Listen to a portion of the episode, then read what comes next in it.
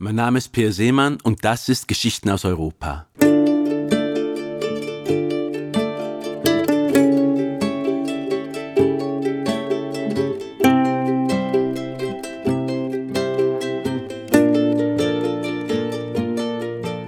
Heute geht's nach Tirano, eine Kleinstadt unterhalb des Val Poschiavo in den Ausläufern des Veltlins. Ich fuhr mit dem Mountainbike das Tal hinab und begann allmählich zu frieren, bis mir in der letzten Kurve ein warmer Wind entgegenblies. Der Wind schien von Süden zu kommen. Dann überquerte ich die Grenze und war in Italien. Ich wärmte mich auf der Piazza bei einem Café auf und entdeckte dann vor der nahen Bahnhofshalle einen alten Mann mit Militärhut. Das ist seine Geschichte.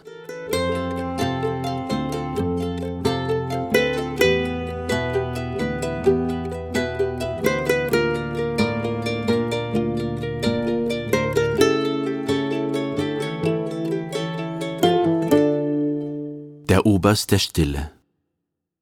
Wenn er gelegentlich aus der Bahnhofshalle trat, dann um einen Blick auf die grünen Hügel zu werfen, die das Dorf auf drei Seiten umgaben und über denen sich manchmal Wolken zusammenzogen, die ihn an Schiffe, an afrikanische Gewitter, bisweilen an Granaten denken ließen. Der milde Wind, der von den Hügeln des Veltlins hinab wehte, wurde manchmal unterbrochen durch eine kühle Brise, die sich vom Berniner Pass hinab durch das Dorf über den Bahnhofplatz und schließlich durch die rechteckigen Eingänge in die Bahnhofshalle schob. Dort saß er die meiste Zeit des Tages auf einer Bank. Er trug noch seinen alten Militärhut, mit dem er nach Kenia und in den Sudan einmarschiert war, zur Zeit des Abessinienkriegs, mit dem er später verwundet und in britische Kriegsgefangenschaft geraten war und den er auch noch getragen hatte, als er fast zehn Jahre später in Venedig an Land gegangen war und den Zug in die Heimat genommen hatte, nach Tirano.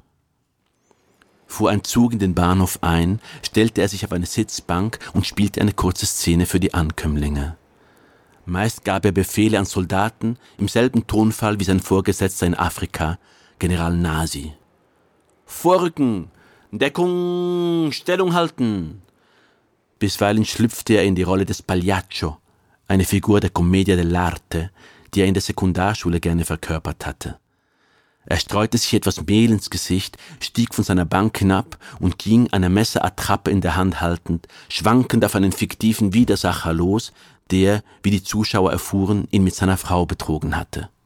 Er deckte den Gegner mit Schmähungen ein, wich dann aber zitternd zurück, wobei seine Stimme dünner wurde und er schließlich rückwärts über die Sitzbank stolperte. Wurden ihm das Gerede und das Kreischen der Wagen zu viel, schritt er gemessenen Schrittes durch die Reisenden hindurch, legte seinen Zeigefinger an die Lippen und schickte Zischlaute in die Halle, bis die letzten Ankömmlinge nach draußen getreten waren. Dann legte er sich wieder auf seine Bank. Colonello del Silenzio nannte man ihn im Dorf.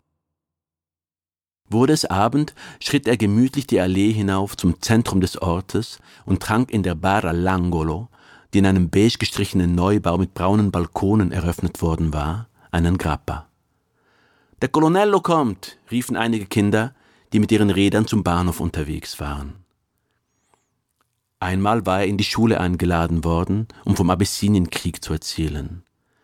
Er hatte von afrikanischen Rebellen, von Giftgas, von Kriegsgefangenschaft und von einer Frau mit buntem Kopfschmuck erzählt, die ihm einen Heiratsantrag gemacht hatte.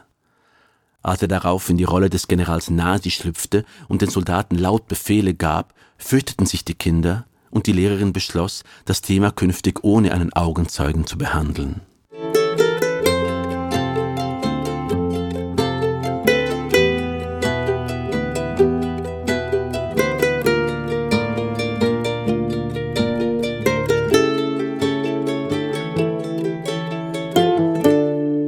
Spät abends sahen ihn die Einheimischen jeweils in den letzten Zug nach Campo Cologno einsteigen, einen Ort auf der Schweizer Seite, wo er seit einiger Zeit im alten Bahnhofsgebäude wohnte. Bahnhöfe waren Orte geworden, zu denen er sich hingezogen fühlte, nachdem ihn nach seiner Rückkehr aus dem Krieg das Gefühl beschlichen hatte, nicht mehr heimisch zu werden.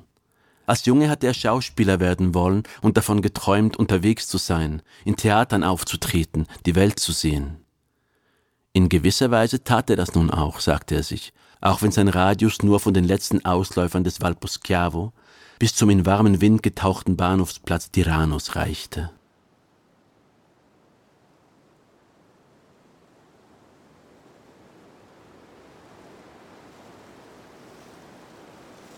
Il colonnello del silenzio ascolta i rumori nell'atrio della stazione al pettegolezzo ai bisbigli diffusi risponde con un fischio il colonnello del silenzio poi attraversa il mare del silenzio con un passo misurato, fiero e lento, dice aprite le porte, fate entrare il sole d'aprile, si è sdraiato su un banco, il colonnello del silenzio dice aprite le porte, fate entrare il vento della valle. Si è alzato dal suo banco il colonnello del silenzio, nessun lo vide arrivare. Un giorno iniziò il suo lavoro nell'atrio il colonnello del silenzio.